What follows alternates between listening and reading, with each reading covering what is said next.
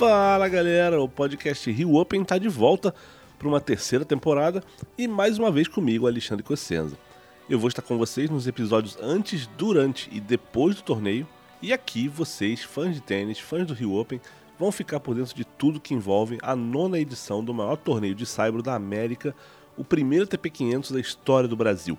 A gente vai sempre trazer aqui todas as informações sobre ingressos, quem vai jogar o torneio, datas, horários, entrevistas com tenistas, análise das partidas e todo tipo de conteúdo legal para vocês não perderem nada sobre o Rio Open.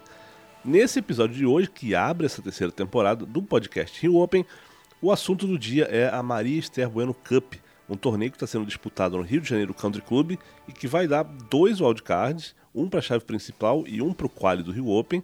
A Maria Esther Bueno, ou MEB Cup, como vocês queiram chamar, é um torneio para tenistas de até 24 anos e praticamente todos os melhores do Brasil nessa faixa etária estão aqui no Rio de Janeiro essa semana brigando por essas vagas no Rio Open, porque são vagas que podem mudar a carreira de um deles. É, então vamos falar sobre quem joga, os resultados desse primeiro dia de duelos, como fazer para ver as partidas e, e muito mais. Para começar, os oito tenistas que estão aqui são o João Lucas Reis, que é 318 do mundo, é o mais bem ranqueado aqui no torneio, ele tem 22 anos. Também está aqui o Eduardo Ribeiro, 436 do mundo, 24 anos. O Thiago Wilde, que já foi, é, esteve ali perto do top 100, caiu um pouco no ranking, agora está 392, tem 22 anos. Também está aqui o João Fonseca, uma das maiores promessas, talvez a maior promessa do tênis brasileiro no momento, né? Ele tem 16 anos, é 834 do ranking, é, foi campeão da Copa Davis Júnior com o Brasil, agora recentemente. Então é um tenista que, que vem crescendo e vem chamando muita atenção. É, quem também está aqui é o Pedro Boscardin, 392 do mundo, 22 anos. Gustavo Eide, 431 do mundo, 20 anos. Matheus Alves, 441 do mundo com 21 anos. E Gustavo Almeida, que tem um ranking 1033 da ITF, 16 anos, também fazia parte da equipe brasileira que ganhou a Copa Davis Juvenil. É, esses oito garotos eles foram divididos em dois grupos de quatro. Eles jogam entre si, dentro de cada grupo, e os dois primeiros de cada chave avançam para as semifinais no sábado. E depois a gente tem a final no domingo, que decide quem vai, quem ganha o wildcard para a chave principal e quem fica com o wildcard para o quali. E para falar um pouquinho sobre a importância desse torneio para o Rio Open, eu bati um papo com o Tomás Costa, que é o diretor da Marista Urbano Cup e vice-diretor do Rio Open. Vamos ouvir como é que foi esse papo? Tomás, assim, para começar, explica para nós como é que é a distribuição desses wildcards do Rio Open que eu acho que é importante é, para começar a entender por que, que a Marista Urbano Cup é tão importante para o tênis brasileiro. Cossenzo, um prazer estar aqui. Bom, vamos lá. O torneio a gente tem no total quatro wildcards, são dois para a chave principal, dois para o qualifying. Desses quatro, um do, da chave principal vai para a IMG, que é a sócia do torneio, e os outros três fica a cabo do torneio de decidir como a gente vai distribuir ou dar né, esses convites. E aí, justamente nessa, todo ano era uma discussão de para quem a gente vai dar, quem merece mais, ou quem tem uma, uma temporada melhor, que justifique. A gente resolveu criar, até como uma forma de incentivo para os jogadores da nova geração, um torneio onde ele seja disputado em quadra. Então, o vencedor ganha para a chave principal e o vice-campeão vai para vai o qualifying. E então, assim, só aumenta a importância do evento, uma vez que dos três convites que a gente tem para dar, estão dois em, em, jogo aqui, estão em quadra, então acho que nada mais justo e mais meritocrático do que a gente dar a chance para essa, essa molecada resolver em quadra quem vai estar tá em fevereiro com a gente lá no Jockey. E dos oito que estão aqui, a gente estava conversando antes, né? Acho que só dois disputaram a Marista Urbano Cup, o João Lucas em 2018, o Thiago Wilde em 2019. E não, acho que não deixa de ser também uma é, amostra de, de renovação, de que né? A gente tem dois garotos de 16 anos esse ano, né? o João Fonseca, o Gustavo Almeida, é, que acho que o tênis brasileiro tem uma renovação, né? por mais que não seja uma renovação como, sei lá, a gente vê em, na Austrália ou no Canadá, com, com gente brigando já para ser top 10 e tal, mas é, tem uma turma nova chegando e, e, uma turma que vai ter chance de, de, de repente, é, disputar um Rio Open, que seria uma chance para mudar a carreira já, ou para acelerar um processo né, na carreira de um deles. Não, sem dúvida, é muito legal. A gente ficou bem satisfeito né, com, a, com a lista desse ano. A gente vê realmente isso que você falou, já uma troca de turma, já chegando essa molecada né, de 16 anos, incrível o nível que eles já estão jogando.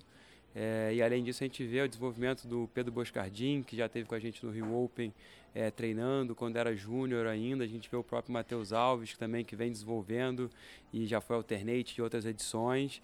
É, então, assim, a gente vê realmente essa troca de, de guarda dessa nova geração e realmente, assim, aos poucos a gente vai construindo um caminho, acho, para esses meninos conseguirem fazer uma transição melhor, conseguirem estar com um ranking melhor, é, essa oportunidade de jogar um, um 500 na América do Sul.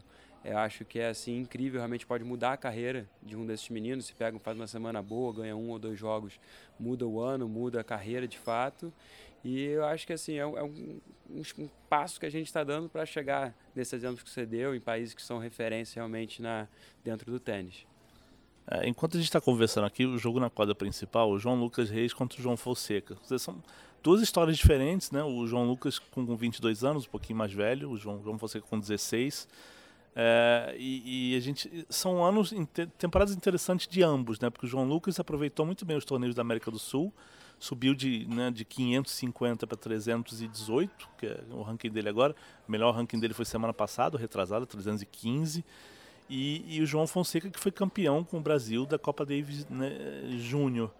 É, essa Marista Ebano Cup agora é, é uma maneira boa de, de, de completar e de, de, complementar, de repente, tanto o, o, esse aumento de torneios que a gente teve na América do Sul nos últimos anos, quanto o caso do João Fonseca também, que, que vem crescendo e vem aproveitando também convites para jogar aqui. Sem dúvida, sem dúvida. Acho que coroa, assim, essa, esse aumento de torneios que a gente vem tendo aqui nos últimos anos. É, acho que em gerações passadas talvez não era tão claro esse caminho de transição ou não tinham tantas oportunidades para jogar na América do Sul ou no Brasil. E assim, a gente, como está mega envolvido com a Marista Bueno Cup, a gente acompanha esses meninos ao longo do ano. E é incrível você ver assim como nesse último bimestre, com esse circuito na América do Sul, como eles aproveitaram mesmo para crescer, ganhar experiência. É, como você falou, o João Fonseca, com 16 anos, conseguindo já jogar, fazer suas primeiras vitórias em nível é, de Challenger. Então, assim, é realmente é como eu te falei na última, na última resposta, acho que é um, mais um caminho, mais uma pedra que a gente coloca nesse, nessa pavimentação do caminho desses meninos para realmente chegarem no nível mais alto, conseguirem estar jogando no nível mais alto, competindo com o nível mais alto, que eu acho que é assim que eles vão se puxando e daqui a pouco provavelmente a gente vai ter, vai ver aí mais um top 50 nos próximos anos, se tudo der certo. Então acho que é que a gente tem na América do Sul, assim, a gente tem feito um, um bom, um bom trabalho nesses últimos anos, principalmente pós-pandemia, dando mais oportunidades da, dos nossos jogadores realmente poderem competir por aqui. Que lembro de, de gerações mais antigas que ou você ia para a Europa, ou você ia para os Estados Unidos, ou você não conseguia pontuar e ficava, de certa forma, preso ali no ranking sem conseguir né, ascender. Mas é, vejo sim como uma coroa ali para uma cereja do bolo ali realmente para finalizar esse circuito. E, e, olha, depois dessa entrevista com o Tomás, a gente voltou para a quadra e viu um fim de rodada insano. O João Fonseca, de 16 anos, esse que eu citei agora há pouco, salvou 7 match points derrotou o João Lucas Reis, o cabeça 1 do torneio, por 6-3, 3-6 e 15-13 no match tiebreak. O Reis chegou a abrir 9-5 nesse tiebreakão, depois teve mais 3 match points, inclusive um deles com um smash para fechar o jogo, mandou o smash para fora. E o garotão de 16 anos, Fonseca, ficou ali no jogo, conseguiu essa virada, levantando a torcida, porque é, era toda dele, porque ele é jogador aqui do Country Club, então todo mundo estava com ele nessa torcida. Foi insano, um ambiente insano é, aqui no primeiro dia da Marista Urbano Cup. E, e, vamos repassar então os resultados do, do, desse primeiro dia de jogos. No primeiro jogo que terminou, o Gustavo Eide superou o Matheus Alves por 7-5, 6-4. Depois o Eduardo Ribeiro bateu de virada o Thiago Wilde, 1-6, 7-5 e 10-4, com o jogo decidido no match tie-break também. Em seguida, Pedro Boscardin confirmou o favoritismo fez 6-4 e 6-4 em cima do Gustavo Almeida. E por último, teve esse jogo que eu acabei de citar, o Fonseca derrotando o Reis nessa partida louca que, que, durou, que durou mais de duas horas e terminou desse jeito dramático. Agora a gente tem Fonseca e Ribeiro com uma, uma vitória cada, né, eles liderando o grupo Daniel Azulay. E no grupo Alex Regner, os líderes são o Boscardin e o Eide. O torneio continua nessa quinta-feira com a seguinte programação. Às 18 horas, o Thiago Wilde joga com João Fonseca na quadra central, enquanto a quadra 1 tem Pedro Boscardin contra Matheus Alves.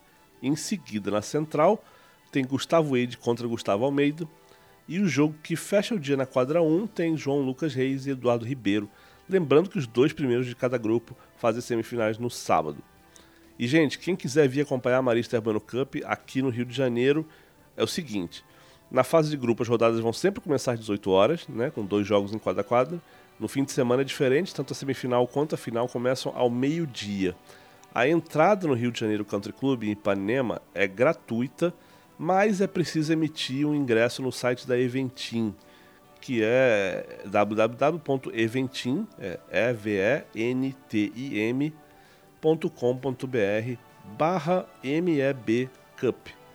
Como são poucos os ingressos e eles foram disponibilizados lá atrás, no dia 29 de novembro, é, muitos né, já foram né, resgatados pelas pessoas. Então é provável que você entre lá e não encontre nada. Mas todos os dias, é, especialmente na parte da tarde, algumas entradas estão sendo disponibilizadas. Então vale sempre chegar lá, dar uma olhadinha, sempre no período da tarde, para ver se tem alguma coisa e se, se aparece algum ingresso. Quem não conseguir ingresso pode ver os jogos ao vivo no site da competição, é que é riopen.com barra ao vivo MEB Cup.